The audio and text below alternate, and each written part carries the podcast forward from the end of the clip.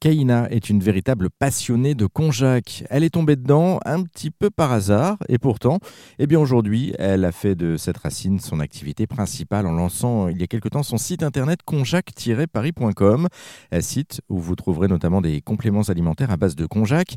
Mais le konjac, on peut aussi le cuisiner et pour ça, eh bien Kaina a deux petites recettes très personnelles et préférées qu'elle souhaitait partager avec nous. Alors moi, j'ai une, grosse prédilection de toute l'alimentation, la nourriture et la la cuisine asiatique. J'adore ça. Puis en plus, bah, ça se combine plutôt bien avec mon, mon, régime un peu compliqué. Et donc, du coup, bah, euh, ce que je conseille, qui est en plus hyper rapide à faire, c'est euh, en fait un, un, espèce de wok de nouilles de konjac avec euh, des légumes. Et puis, bah, si on veut rajouter du poulet ou de la dinde, suivant si, si on mange de la viande ou pas. Et bah, c'est vraiment très simple, quoi. On prend on fait son choix de, de légumes qu'on fait cuire euh, au, au, wok. Et puis, euh, euh, on ajoute les pâtes avec de konjac. Ou, les pâtes de konjac, c'est hyper rapide. Hein. On fait cuire ça deux minutes dans, dans une casserole d'eau bouillante. On les égoutte. Et puis, ensuite, on les ajoute à nos, à nos légumes dans le wok. on ajoute les petites sauces qu'on aime bien, la sauce de soja, euh, sucré, salé. Euh, voilà, on choisit. Euh, il y en a même maintenant des sans gluten, donc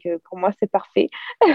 on assaisonne à sa sauce et puis en plus on peut en faire une petite quantité puis se faire deux trois portions pour emmener au travail ou quoi. Et c'est vraiment hyper hyper bon. Le, le riz de konjac aussi en fait, il peut être utilisé. Bah par exemple, un truc que moi j'adore que ma maman me faisait souvent quand j'étais petite, c'est les tomates farcies. Moi j'adore les poivrons farcis. Et donc là, en fait, ben, c'est la même recette, sauf qu'on va remplacer son riz habituel par du riz de konjac.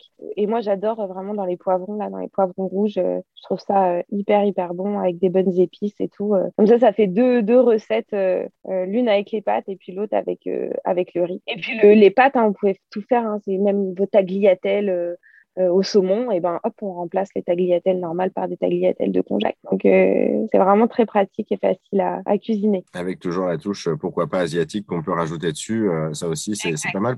Ça, se marie très bien. La cuisine asiatique a justement cette force, c'est à la fois le côté sucré-salé, il y a un mélange de saveurs, c'est vraiment excellent et, ça s'y prête bien avec ce, ce, genre de produit en tout cas. J'adore le gingembre, donc on peut toujours rajouter le gingembre, ça se marie très bien. Et puis en plus c'est très très bon pour l'organisme. Donc je vous conseille, euh, je vous conseille le gingembre. Et en termes d'épices, vous mettez aussi d'autres choses euh, euh, dans, dans, les pâtes, par exemple? Nous, on met dans la coriandre. Ouais, oui. Alors coriandre, coriandre fraîche, ça j'adore. C'est hyper bon en plus pour pour la santé aussi. Curry, cumin, curcumin, tout ça. c'est des épices en fait. On pense souvent au goût, mais pareil, c'est extrêmement bon d'un point de vue nutritif.